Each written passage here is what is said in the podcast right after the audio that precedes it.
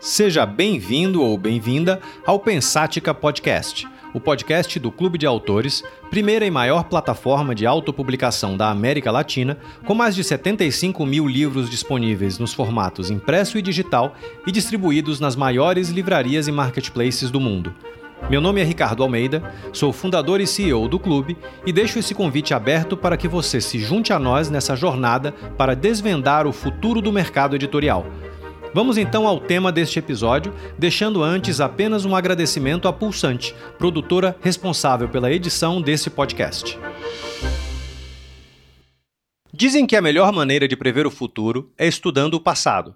Futuros, afinal, não pipocam do nada, não explodem a partir do ar, e se nos surpreendem, é porque, em geral, nós não fizemos o nosso dever de casa. E o futuro do mercado editorial está aqui, aberto a qualquer um que queira arriscar palpites com base nas infinidades de novos elementos à mesa. Temos a desintermediação de relações entre autores e leitores, as novas tecnologias como blockchain e NFTs garantindo segurança e transparência, o surgimento de novos meios de leitura, já sem aqueles fatalismos que pregavam, por exemplo, a substituição do impresso pelo digital, a globalização real das histórias. Já tratamos de alguns desses temas aqui e trataremos ainda de muitos outros, mas hoje faremos um mergulho na história do nosso mercado com uma figura que participa dele desde o século passado, a Lívia Rosa, do Scribd. O Scribd, aliás, é hoje um dos principais canais de venda de e-book aqui no clube e que cresce dia a dia. Quem é Lívia Rosa? Bom, natural da cidade maravilhosa, ela é formada em jornalismo pela Escola de Comunicação da UFRJ. Iniciou sua carreira em 99, quando implantou o departamento editorial da Minerva Press, editora de origem inglesa especializada na publicação de autores independentes. Veja, ela trabalha com autores independentes desde 1999. Em 2001, Lívia foi contratada pelo grupo editorial Record para exercer a função de editora de texto do catálogo de best-sellers. Em 2004, ela é convidada para mais uma vez implantar um departamento editorial, dessa vez da canadense Harlequin Enterprises, uma das principais referências de romances para o público feminino.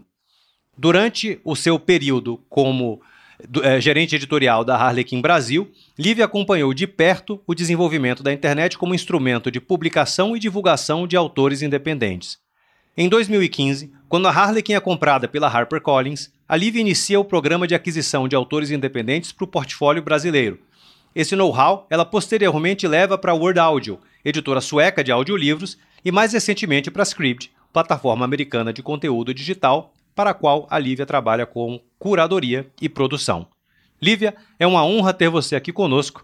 Seja bem-vinda. Obrigada, também é uma honra poder conversar com você enfim, o nosso grande parceiro, né, por meio do Clube de Autores. Bom, antes de entrar especificamente na sua história, eu queria te pedir para contar a história do Script e de como essa plataforma surgiu justamente por ser um marco de inovação em nosso mercado e um exemplo de como podemos prever novos movimentos no futuro.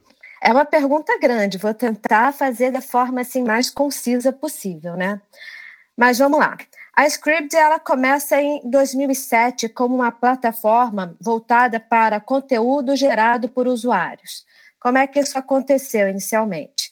O pai do fundador, no caso o Trip Adler, é um neurocirurgião e ele tinha um trabalho científico, né, um trabalho de pesquisa para ser publicado, mas ele percebeu que ia levar mais de 18 meses até que o trabalho dele pudesse ser publicado pelos meios tradicionais de publicação de trabalhos científicos. Ele compartilhou com o filho dele essa, essa, enfim, essa falta de sorte, né? Porque daqui, pensa só, um trabalho científico em um ano e meio pode até já estar ultrapassado, ele pode até perder o seu valor. E aí o filho, que na época já estava começando a trabalhar com novas tecnologias, foi criou a plataforma Script para o pai colocar o conteúdo que ele mesmo gerou para o público poder ler. A partir daí, essa plataforma ela foi aberta para pessoas no mundo inteiro e começou a receber documentos com as pessoas colocando suas pesquisas, seus ensaios, compartilhando documentos de aulas, enfim, todo tipo de conteúdo né, que, poder, que se possa imaginar para quem realmente gosta de ler né, e de se instruir a cada vez mais. Quando chega 2013, a Scribd ela já tem um potencial bastante consolidado como uma plataforma de leitura e aí ela começa a partir para uma nova etapa né, de seu desenvolvimento, que é estabelecer parcerias com editoras. No caso, a gente está falando das grandes editoras ainda né, do, do, território americano. Naquela época eram as Big Six, agora são as Big Five, porque elas uma vai, acaba comprando a outra, né? E aí começa a receber conteúdo premium. E a plataforma se divide então em duas partes. Uma parte que é para conteúdo gerado para usuário, que é o que a gente chama de documentos, e outra parte que é para leitura premium, onde hoje não só tem as grandes editoras, mas principalmente as editoras pequenas e médias de leitores de autores independentes alguma previsão para o futuro com base nesse movimento? A previsão é ter cada vez mais autores independentes. Não, não necessariamente do script só, tá? Do, do, meio que do mercado. Olha, o mercado ele já aponta para uma grande tendência voltada para autores independentes, né?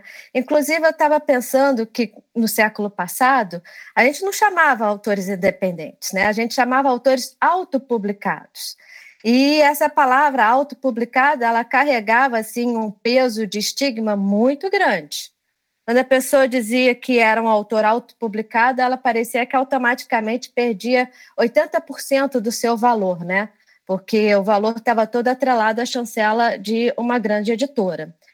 E aí, o que, que acontece? Com o desenvolvimento tecnológico da internet, sobretudo né, com a popularização do e-book, que eu considero o e-book uma revolução tecnológica tão importante quanto foram as rotativas de Gutenberg, os autores começaram a ter a capacidade de publicarem suas próprias obras. E mais ainda, com o surgimento das redes sociais, eles não só passaram a publicar suas próprias obras, como também passaram a se divulgar.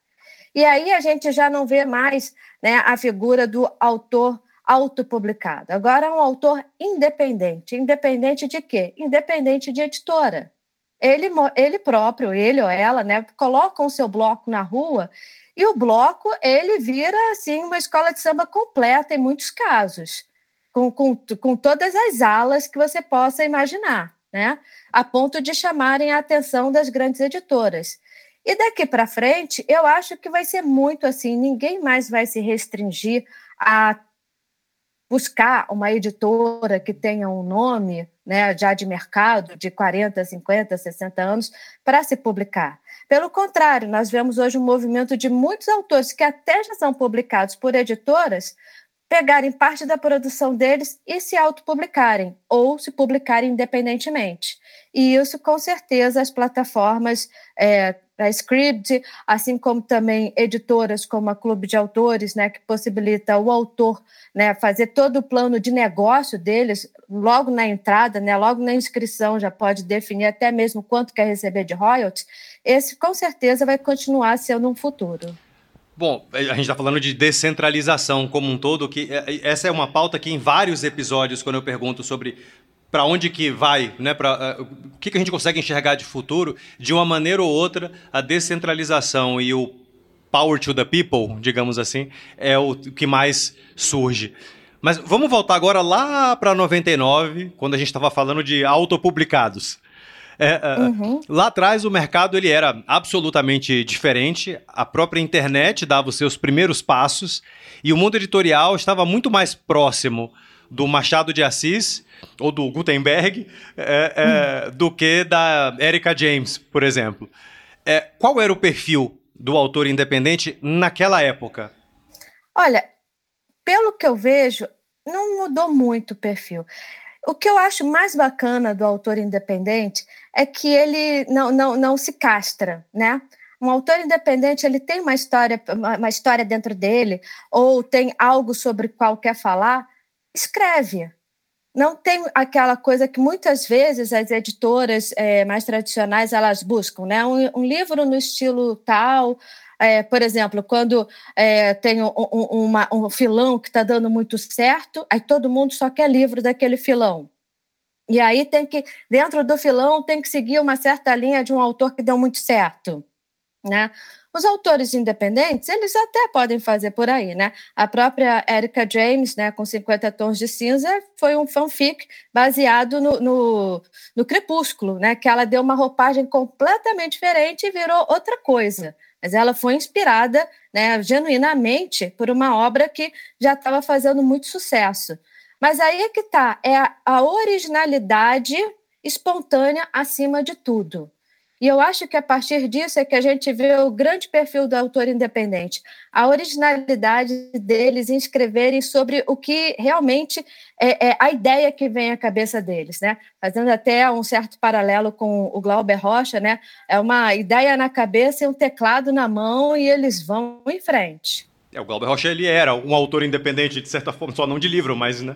Exatamente, de, de filme, né? E, e, fez escola. E a gente está vendo, naquela época, a, a tecnologia, que no caso era a câmera, dava essa possibilidade a ele. Hoje em dia, né, a tecnologia, que no caso é um notebook, com uma ligação, com uma conexão de internet, dá essa possibilidade para os autores. E, e, como é que você trabalhava à frente de uma casa editorial grande? Como é que você trabalhava com um, um, um autor independente ou um livro independente, um livro autopublicado? Bom, tudo isso começou a ser é, farejado quando os autores passaram a ter assim de, é, espaço deles, né? Eu estava vendo aqui uma, uma lista, né, de alguns autores é, que foram autopublicados ou independentes, né, desde o século passado, mas bem iníciozinho do século passado até hoje. Então a gente tem desde Mário de Andrade até Eduardo Spohr.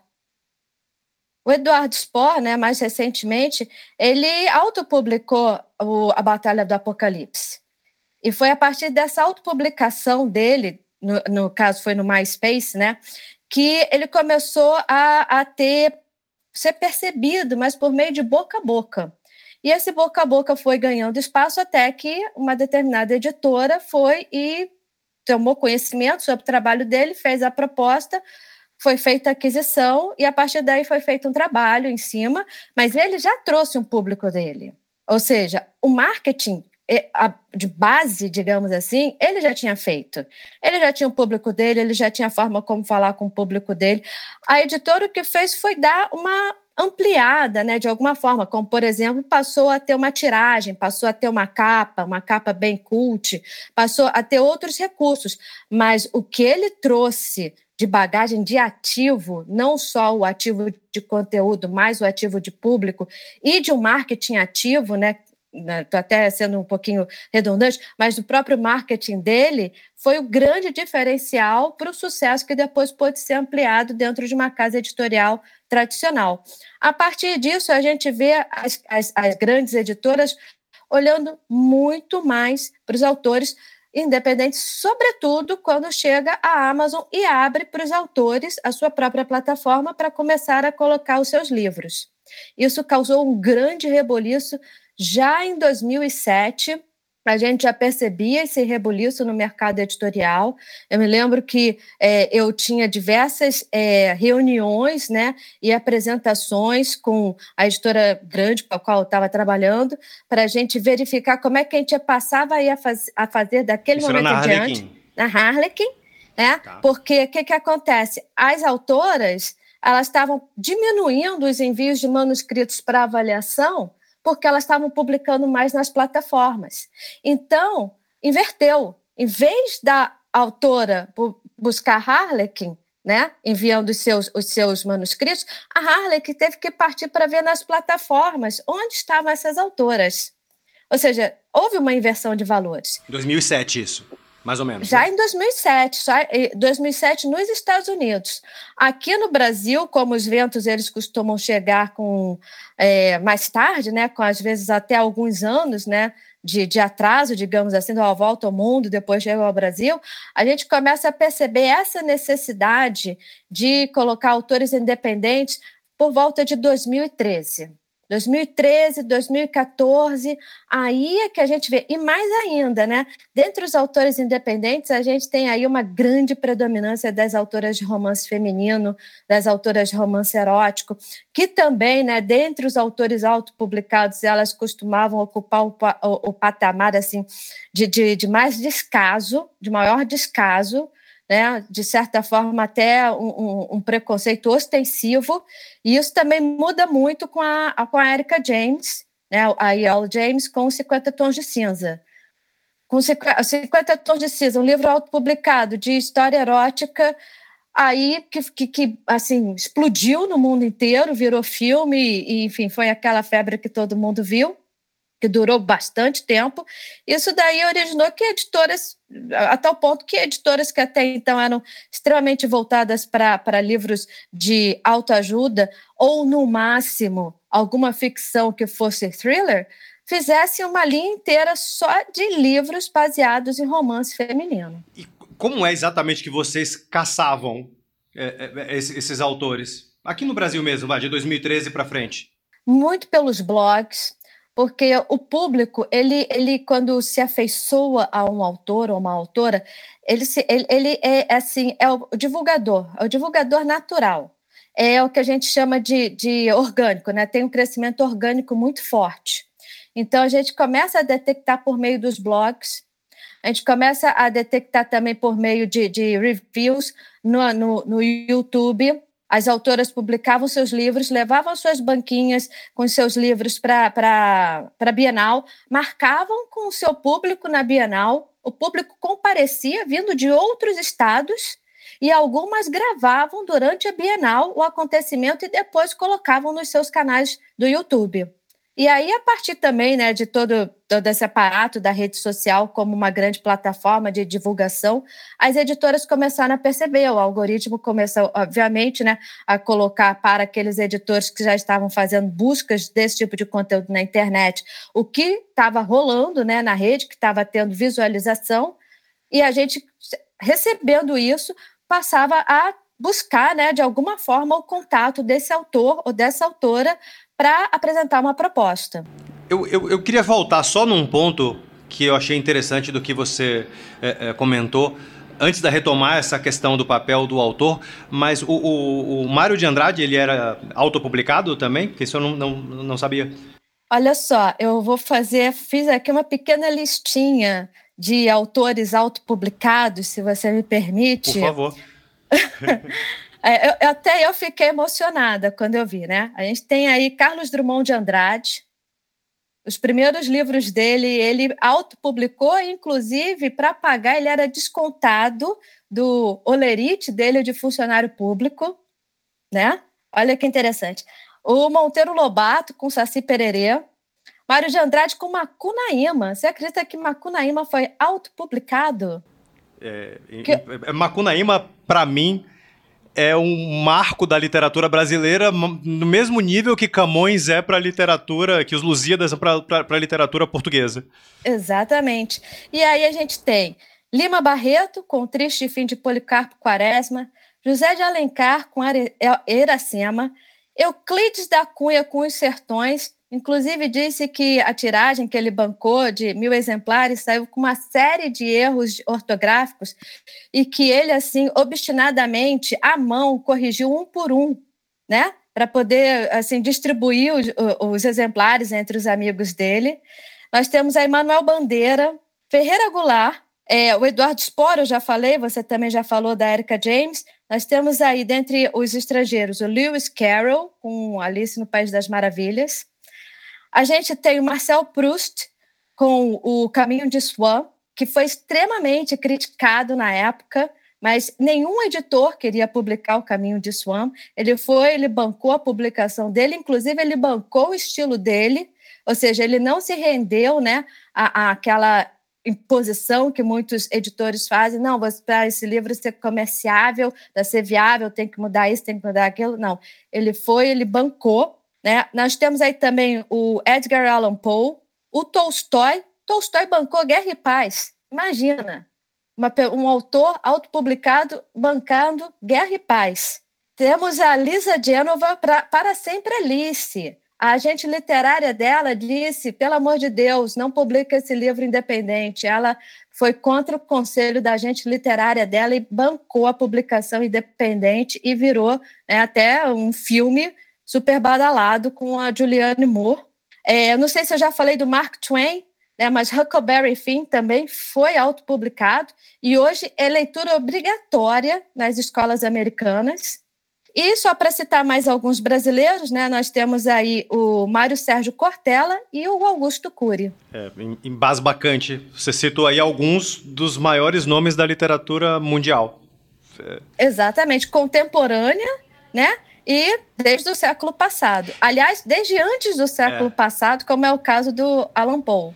É engraçado porque a gente sempre. Eu tô acostumado a ficar falando aqui que a literatura independente é o futuro da literatura, são os futuros clássicos e tudo mais. E, não que isso não seja verdade, mas isso sempre foi assim, né?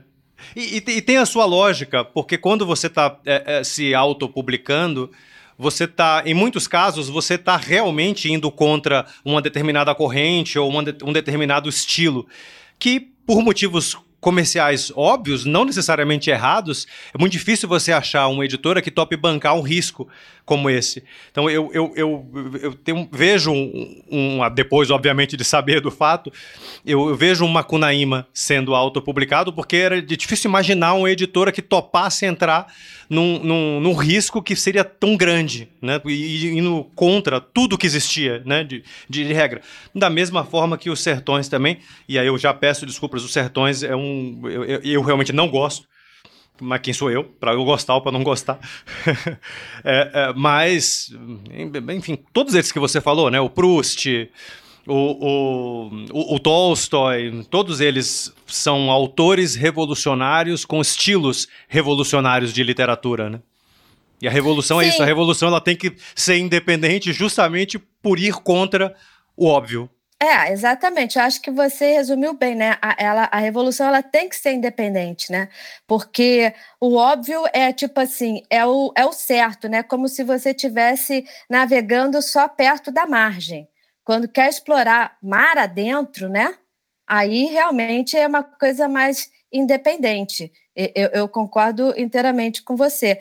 E, mas, ao mesmo tempo, eu acho que aí é que está a grande beleza de nós, editores, que abraçamos o independente, né? E abraçamos o independente sem, é, de uma forma, tomando alguns riscos, né? Junto com os autores, de certa forma.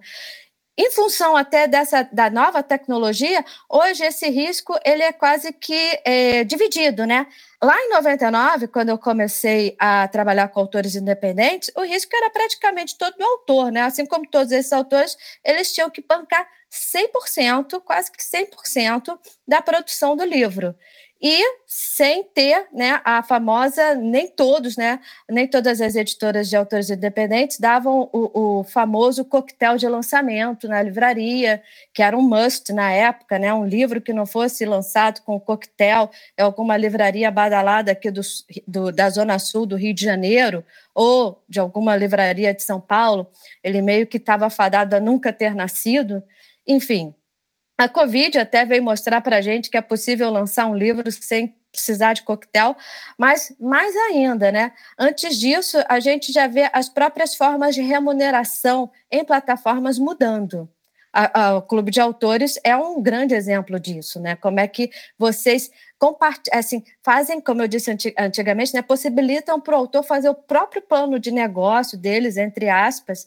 Né, plano de negócio, quando digo isso, eu me refiro ao fato de o, o, o autor determinar quanto quer receber de direitos autorais pelo livro, e isso também é revolucionário. É, às vezes a gente está tão dentro que a gente não, não, não percebe algumas coisas que para a gente são óbvias, né, a, a necessidade disso. É, Ok, você falou da, de uma questão de um olhar do editor já trabalhando com, com, com os independentes, então eu vou emendar uma pergunta especificamente sobre isso. Uma vez esse autor é, é, passando a fazer parte do, do, do hall da editora, é, como que funcionava a divisão de trabalho, se eu puder colocar dessa, dessa, dessa maneira. O, o, trabalho de conquista de audiência e de marketing como um todo era dividido de que maneira? A editora ficava mais debruçada em cima do estilo é, é, e, e, da finalização técnica é, do, do, do, livro? Enfim, como, quão diferente era esta relação com a relação de uma editora com um autor tradicional já publicado, normalmente já conhecido? Olha, é, né, essa questão do sucesso né, com que, o autor vai fazer é que nem futebol, é uma caixinha de surpresas. Às vezes a editora ela investe rios de dinheiro na divulgação e no marketing, o autor não acontece. Outras vezes a, a editora não dá nada, simplesmente coloca na livraria, faz uma colocação simples e o autor estoura. Né? Um, um exemplo disso é um autor de thriller legal chamado Scott Turov, e ele foi comprado na feira de Frankfurt quase que numa xepa, trazido para o Brasil, é traduzido, foi feita a capa e tal, foi colocado para ser vendido nas sicilianas e saraivas da vida, porque a gente está falando de início dos, dos, anos 2000, e de repente o autor ele estourou, ele foi um sucesso enorme, a ponto de ter tido uma Bienal em que o grande acontecimento foi ele chegar à Bienal de helicóptero junto com o editor que o trouxe para o Brasil. Então, né? Outro caso muito interessante foi entre duas autoras brasileiras. É, eu não vou citar nome aqui para não ficar assim, é, enfim, expô-las, né?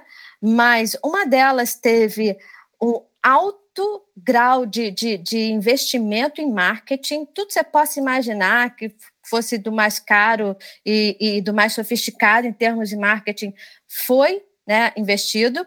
E a outra autora, ela simplesmente ela só fez uma única exigência, que em todas as livrarias do Brasil existisse pelo menos um exemplar do livro dela. Foi a única exigência. Mas mais do que essa exigência, foi o modo ativo como ela se, se, se colocou para verificar se isso realmente estava acontecendo. Ela era uma pessoa que viajava muito devido ao trabalho dela, ia visitava vários estados brasileiros por ano, vários lugares brasileiros. Em cada um que ela ia, ela ia à livraria. Poderia ser de uma cidadezinha, um municípiozinho qualquer. Se tivesse lá uma livraria, ela iria verificar se o livro dela estava lá. E se não tivesse, de lá ela ligava para o comercial da editora e exigia, na mesma hora, que fosse levado para lá o livro. Essa autora estourou e virou best-seller de ficar anos na, na, na lista de 10 mais da Veja. E a outra não aconteceu. A outra meio que teve uma atitude um pouco passiva, né? De deixar tudo na mão da editora e não aconteceu. Então, daí é que eu digo: é uma caixinha de surpresas, mas, ao mesmo tempo, a, a, o empenho do autor conta muito. Eu diria que conta 80%. A gente tinha uma, um, um, um mercado onde quem tinha mais personalidade costumavam ser as, as, as, editoras. Eu tô, tô tirando o, o autor, tá, da, ali dessa figura, eu tô falando mais da relação de editora e de livraria. É, é, então você tem editoras que você bate o nome no, na, bate o olho no nome da editora, você já sabe mais ou menos o estilo de livro que ela trabalha, e isso, obviamente, que quando bem trabalhado, isso funciona super bem. É, é hoje você tem algumas livrarias pequenas, algumas livrarias de nicho que tem se multiplicado, não só país afora, mas mundo afora, que, que também é, você já entra nela e já sabe mais ou menos que é um ambiente que tem não só um conjunto de livros mais vendidos, mas que tem um conjunto de livros com uma curadoria muito apurada né, ali dentro. Bom, como é que o autor hoje consegue lidar com essa, com essa realidade? Porque eu fico imaginando que hoje você é, é estar presente eu sei que é um exemplo de outro tempo que você deu, mas ficar presente em todas as livrarias é até impossível, tecnicamente falando, porque tem livrarias que simplesmente não vão ter a ver com o livro. Mas como é que se deve fazer esse mapeamento, é, é, essa, essa, essa presença em livrarias que fujam ali do, do, do principal, das grandes megastores, que inclusive estão diminuindo a, a cada dia, né? Exatamente. Bom, eu quando mencionei essas duas autoras, são duas autoras das antigas, né? Inclusive uma delas é, já é falecida. E elas vieram de uma época que livraria era livraria. Não, não existia isso de ter uma livraria específica para esse, esse nicho, uma livraria, a não ser que fosse tipo assim, livros educacionais, livros é, é, é, didáticos, aí sim é que poderia haver alguma divisão, mas é, a, a, acredito que você também se lembre, né, de quando você começou a frequentar livrarias, né, na, na né, já bem jovem, assim como eu, que não existia muito, né? Eu me lembro que aqui no Rio de Janeiro tinha Francisco Alves. Não sei se tinha também na Bahia, né? Se você nessa época estava na tinha Bahia. Tinha duas mas... livrarias lá, uma chamava Civilização Brasileira e a outra era, acho que Grandes Autores, mas era só, para Salvador inteiro. Exatamente, mas enfim, o que eu quero dizer é que essas livrarias elas não tinham essa, essa coisa de, de, de eu vendo só esse tipo de livro, com esse tipo de literatura, não tinha curadoria, não tinha essa percepção de curadoria. Livro era livro e estava sendo vendido, né? Eu acho que essa, essa questão da curadoria me parece, tá? E aí eu vou falar assim dentro, como se dentro da minha memória editorial, que ela começa a acontecer muito com o lançamento do Alquimista, do Paulo Coelho, porque é aquela coisa, né? No início, Paulo Coelho, ele é, com o Alquimista, ele foi execrado pela, pelos leitores e pelas editoras e principalmente pelas livrarias de nicho. Tinha livraria é, cool, né, no Rio de Janeiro, que não admitia que vendia Paulo Coelho, tinha pilhas de Paulo Coelho debaixo da mesa, de uma mesa qualquer, para não aparecer na vitrine, nem aparecer para o público, né? E se alguém entrasse pedindo, você tem aí o alquimista do Paulo Coelho, a pessoa ia lá e pegava de debaixo da mesa para vender. Quando Paulo Coelho vai e estoura no mundo inteiro, sobretudo na França, onde é um lugar que ele é, eu acho que é o país do mundo onde ele é mais lido, né? Está falando de França, onde a, a, o índice de leitura é altíssimo, né? E o índice de educação escolar e superior, tudo isso também é altíssimo, né? Aí é que se perde esse ranço, né, em relação à literatura do Paulo Coelho e ele migra para a vitrine. E eu acho que aí nesse meio também, né, como você falou das Meg Stores, as Meg Stores, elas também, elas, elas pelo fato de ser mega, elas podiam ter várias divisões dentro delas. Então aí tinha a, a área do romance, a área da ficção a estrangeira, a área do didático, a área do, do negócios, enfim, elas que começaram a fazer essas divisões maiores, né, espaços maiores, deixaram de ser prateleiras para serem áreas. Isso foi um, um, um, movimento assim de expansão. Agora que está tendo esse movimento de retração, é como se essas áreas grandes divididas por temas se tornassem pequenas livrarias. E aí eu é uma certa até divagação da minha parte, né? Mas na falta das mega stores, o que a gente vai ter hoje são pequenas livrarias especializadas para um, um, público que realmente, né, é, tá, é, é, busca a leitura né, em alto grau. Mas eu até hoje me pergunto, será que realmente essa curadoria ela é assim tão, como é que eu vou falar para você, tão seletiva? Porque não se pode mais abrir mão do best-seller. É uma questão de sobrevivência. A gente, inclusive, eu, eu vejo assim que os, os, os, outros livros, né, que são os mais originais, né, os independentes originais, digamos assim, eles ficam parados em prateleiras, enquanto é, mesmo nas livrarias que dizem ter tanta curadoria, né, a gente vê os best-sellers nas mesas logo de entrada. Então, é, eu fico me perguntando como é que realmente se dá essa curadoria, né? Qual é a base dessa curadoria? E aí talvez até emendando numa outra divagação, será que no momento em que essas pequenas livrarias começarem a crescer, o próprio conceito de nicho vai perdendo um pouco sentido do ponto de vista de negócio mesmo? E, e ela vai passando a ser só mais uma, enfim, uma livraria maior. Exato, a gente já está vendo aí é, pequenas livrarias se tornando grandes redes, que eram pequenas livrarias, né? Se tornando grandes redes, e algumas que já eram redes mais localizadas, ganhando um, uma expansão nacional, pela, devido à saída né, de algumas das grandes Mac Stores com as quais nós convivemos durante, digamos, duas a três décadas, mas que não se sustentaram nesse modelo de negócio e, e acabaram, né? É, hoje em dia já não tem mais a mesma, o mesmo peso. Acabaram deixando um vácuo que está sendo preenchido há como o autor chegar nas livrarias físicas eh, diretamente? Porque assim, a distribuição por livraria online, eh, isso a gente já, já, já faz, a gente já está plugado na imensa maioria delas, funciona, eh, enfim, quase 70%, mais de 70% das vendas da gente são via livrarias e marketplaces. Mas a livraria física sempre é um desafio pela, pelo modelo de exigir livros consignados, o que é muito difícil é, no modelo de impressão sob demanda. Quer dizer, impressão sob demanda você imprime depois de vender. Se ele quer o livro impresso na prateleira antes de vender, você tem uma questão temporal ali de meio impossível. Né? É, é, como que você acha que se consegue quebrar essa barreira, ou enfim, talvez não se consiga, e talvez o espaço de explosão eh, de, de, da literatura independente nasça primeiro na internet, até que as livrarias é, efetivamente comprem os livros para expor, o que, diga-se de passagem, também acontece aqui com a gente, especificamente com a cultura. Isso é ótimo. A cultura, ela realmente tem essa tradição de ter pelo menos um exemplar de cada livro que é lançado né, no, nos seus estoques que vão para as prateleiras ou ficam na exposição. É, é, eu acho que, nesse sentido, o trabalho que a cultura fez sempre foi exemplar e ajudou muito de nós editores quando a gente queria muito conseguir um exemplar que não era possível obter por meio de outras, de outras livrarias grandes. Né? Mas o, o, o que, que acontece?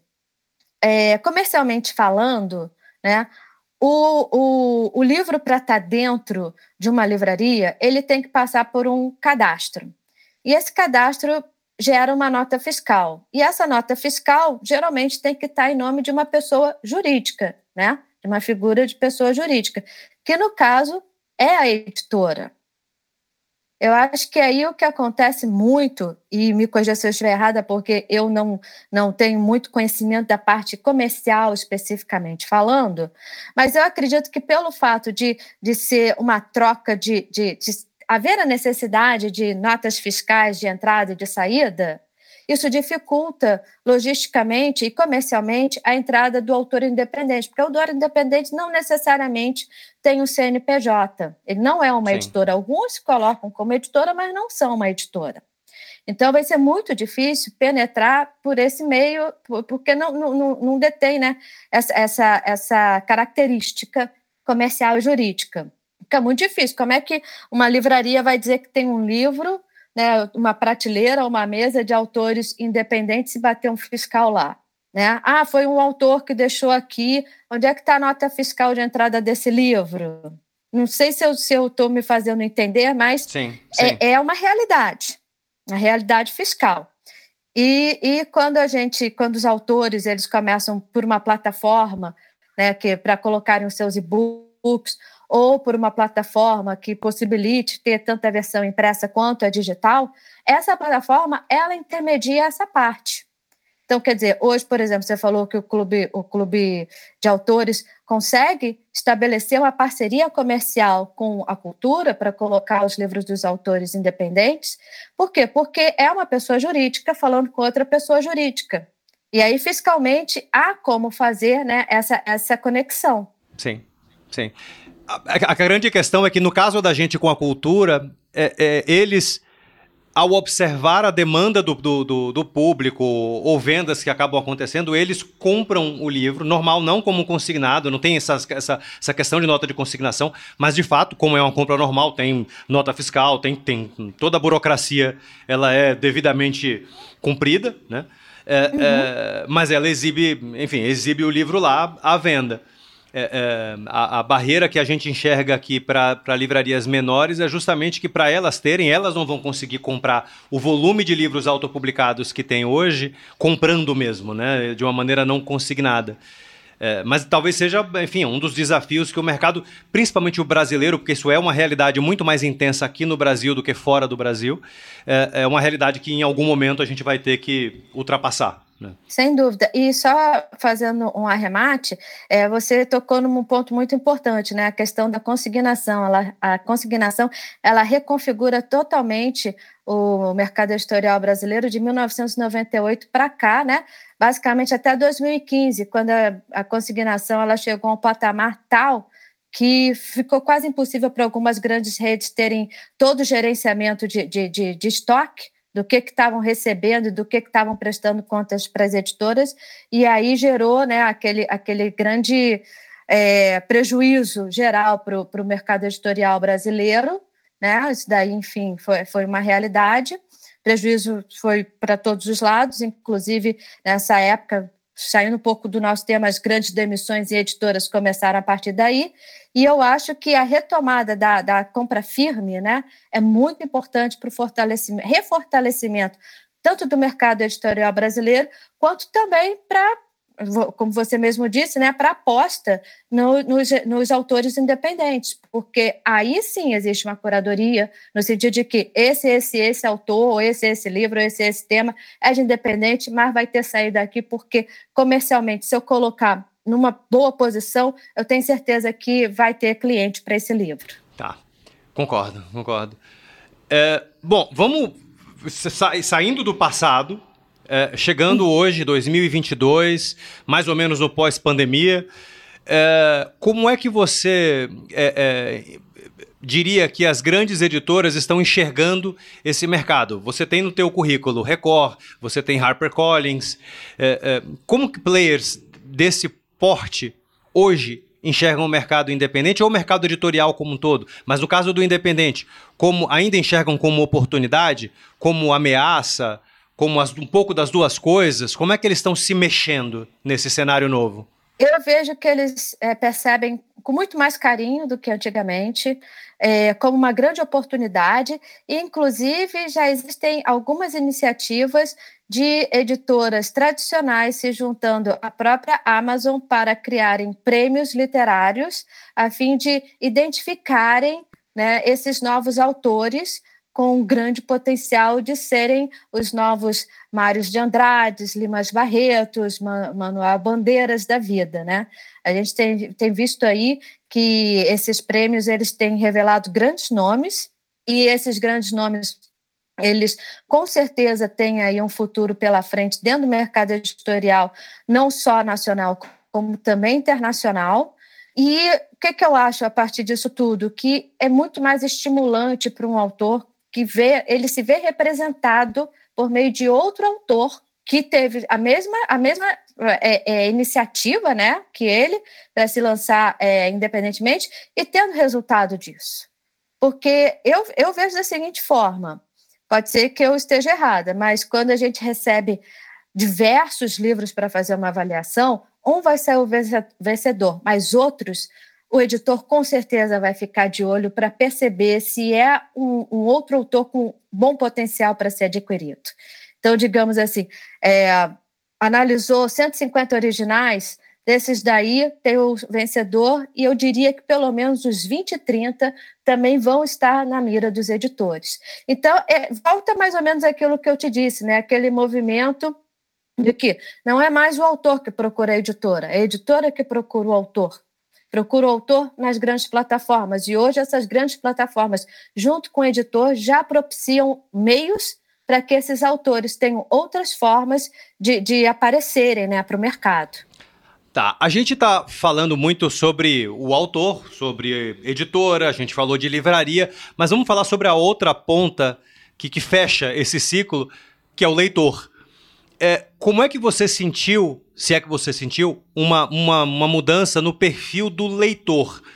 É, houve uma, algum tipo de ajuste no paladar dele, no apetite literário dele, é, com relação ao autor independente? Ou para ele tanto faz se o autor é independente ou se ele está em alguma é, é editora é, gigante? Ele vai muito mais pelo estilo do livro que ele já consegue identificar no momento que ele está fazendo a compra, o browsing, né, a seleção do, do livro que ele vai levar para casa. O que, que aconteceu com o leitor nesse período? Eu acho que aconteceu uma coisa assim fantástica, que é, um, um, determinado grupo muito grande de leitores que até então estava invisível para o mercado surgiu, que eram aqueles leitores que se sentiam, é, como é que eu vou falar para você, quase que vergonha de entrar numa livraria, né? Porque achavam que livraria era um grande templo dos, dos grandes clássicos, que somente as pessoas com grandes mentes, com alto nível educacional, são capazes de ler e compreender o autor, o autor independente veio mostrar, né? Porque o autor independente é qualquer um, assim, sou, sou museu, sou, é você, é, é, é, Outro dia mesmo, né? Eu fui, eu fui a, a, a uma lanchonete com a minha mãe e ela frequenta muito essa lanchonete, e dentre as atendentes tem uma moça que é autora independente. Minha mãe, toda feliz, veio me apresentar. Olha, Lívia, essa aqui é a Juliana, ela é autora independente. Por que, que ela percebeu que a, a Juliana é autora independente? Porque no dia que ela lançou o livro dela, todas as colegas dela dentro da lanchonete, que são as outras vendedoras e atendentes, comemoraram, estavam lá comemorando junto com ela o lançamento, estavam felizes porque tinha uma amiga autora, então elas também foram ler o livro e divulgar né, para os, os clientes daquela lanchonete. Ou seja, eram leitores que o mercado editorial não enxergava. Estava enxergando quase que uma, uma, uma, classe de leitores extremamente sofisticada, né? E, e leitores sofisticados, digamos assim, né? E estava deixando de lado toda essa demanda reprimida de pessoas que gostam de ler, sim, e que não necessariamente vão ler um Proust, mas vão ler a colega ou o colega que lançou o livro e a partir desse livro vão descobrir outros que estão no mesmo estilo ou no mesmo gênero, ou que, que também tem uma história para contar. Isso também acontece muito, né? Eu me lembro que quando eu estava na Harlequin, as leitoras da Harlequin, elas se sentiam quase que é, negligenciadas pelo mercado editorial. Eram consideradas leitoras de menor porte, porque estavam porque eram leitoras de romances, romances cor-de-rosa, açucarados, essa coisa toda. Quase como se não fosse uma literatura em si, coisa que a gente sabe que é, sim, uma literatura. Tem o seu lugar literário também. E elas, muitas vezes, elas se sentiam é, envergonhadas de dar entrevista, porque quando saía a matéria, a matéria, às vezes, aliás, às vezes não, muitas vezes saíam com um tom jocoso que as deixava constrangidas. Isso mudou muito. Nisso também, o, o, o, livro YA, né, o Young Adult, também ajudou muito, a fantasia, né, aquelas hordas de adolescentes que passaram a, a, a ler os livros é, de fantasia, não só Harry Potter, mas outros também, como Aragon e tudo mais, é, e que passaram a ler autores nacionais também de fantasia, como, de novo, o Eduardo Spohr. Eu acho que foi desvendada uma outra classe de leitores que estava até então sendo, me repetindo até, ignorada pelo mercado editorial. O livro ficou pop. O livro ficou pop, o livro ficou popular e o, e o livro atingiu é, outras instâncias, outras esferas de leitores, não ficou restrita só ao leitor cool, entendeu? Bom, os números que a gente tem de leitura no Brasil, eu não tenho os números aqui à mão, mas enfim, mas os números que a gente tem de leitura, a, cada pesquisa é, divulgada cresce o, o, o, número de livros lidos ou a parcela de leitor é, dentro da população brasileira. Né? É, podemos inferir então que isso é algo que tende a continuar acontecendo, quer dizer, há um cenário dourado para a literatura brasileira como um todo, certo? Eu concordo inteiramente. Eu concordo porque agora ela tá, ela, ela saiu daquele, daquele pedestal que não é o lugar da literatura, venhamos e convenhamos. O lugar da literatura é no meio de todas as pessoas, é no, no, no meio do povo, entendeu? E agora ela está sendo muito mais acessível às pessoas. As pessoas que antes tinham vergonha de entrar numa livraria. Fantástico. Para a gente finalizar, eu vou te pedir para deixar uma, duas, enfim, algumas dicas para os autores independentes neste novo mundo. Talvez não tão novo assim, mas nesse mundo de hoje que está sendo desbravado por eles. Olha, a primeira dica é mantenham a sua originalidade. Não se deturpem, façam. Acho que a primeira, a principal coisa é escrevam com o coração. Se é o seu coração que está mandando escrever uma determinada história, vá em frente. Não fique preocupado com o olhar de um, um, editor que talvez venha recusar o livro ou não. O que interessa não é o editor, o que interessa é o leitor. Né? Então, se preocupe muito mais em encontrar os seus leitores né? do que ficar agradando algum tipo de linha editorial que venham a pedir né, para você modificar para ficar parecido com X, com Y, com Z. Acho isso muito importante. Então, o primeiro seria escrever o que o coração está dizendo para escrever. O segundo, não deturpar a sua linha editorial, né, se manter fiel à sua linha editorial e encontrar com isso os seus leitores. Então, acho que essa é a segunda mesmo, encontrar os seus leitores engajar os seus leitores, estar sempre perto deles, e os leitores eles não estão necessariamente distantes, eles estão perto, eles estão em qualquer lugar, eles podem ser até mesmo a pessoa com quem você está subindo e descendo no elevador em algum lugar, é o seu leitor também.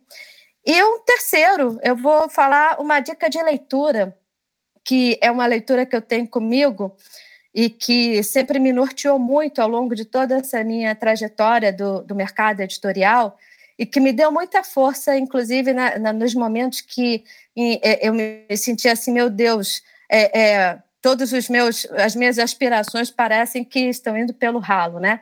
E é mais ou menos isso, só que com um título muito mais bonito, que é As Ilusões Perdidas, do Balzac. E As Ilusões Perdidas, ela conta justamente a história de um autor que quer se publicar, isso na França do, do século XVIII, né, se eu não me engano, quando estava começando né, a ter uma, um, um, desenvolvimento do mercado editorial na França em função da, da, da, das rotativas, né, do aumento das rotativas, a figura do editor ele começa a ser definitiva para dizer se uma obra poderia ser publicada ou não, e como é que era a relação desse autor que queria se publicar com os editores. E o que é mais triste de tudo, como ele perde a si mesmo quando tenta agradar os editores. Excelente dica. Eu só tenho a agradecer, a gente acabou falando muito pouco do, do, do, do script, mas eu acho que a gente fez um mergulho aqui na, na, na, história do mercado editorial de uma maneira tão intensa e realmente tão iluminada que eu diria que ficou um dos nossos melhores episódios. Então eu queria muito te agradecer pela presença. Eu espero poder contar contigo no futuro para novos episódios. E quero agradecer também, claro, ao ouvinte que está aqui conosco nesse, nesse ouvindo esse episódio e dizer até o próximo na semana que vem. Eu agradeço também muito, agradeço também em nome da Script que me possibilitou estar aqui conversando hoje com você, né? E se eu puder só dar um recadinho em relação à Script, posso? Claro, por favor. É, dizer que a Script ela também tem esse compromisso com o autor independente, né? Em função disso, até que a gente celebra muito a parceria com o Clube de Autores. E como a gente vê o alto engajamento do autor independente, a Script ela está trabalhando num programa de afiliados, que é justamente para proporcionar para o autor independente maior alcance para as suas obras. A gente ainda não tem muitas informações sobre esse programa, esperamos que em breve ele realmente saia da tela, né, para chegar é, aos, aos, links dos, dos autores, mas que nós também temos um carinho muito grande pelos autores independentes. Quando ele tiver mais, é, é, quando ele tiver redondo, por favor, conte com a gente para fortalecer a divulgação. Com certeza, agradecemos. Obrigado, Lívia. Tchau para os ouvintes.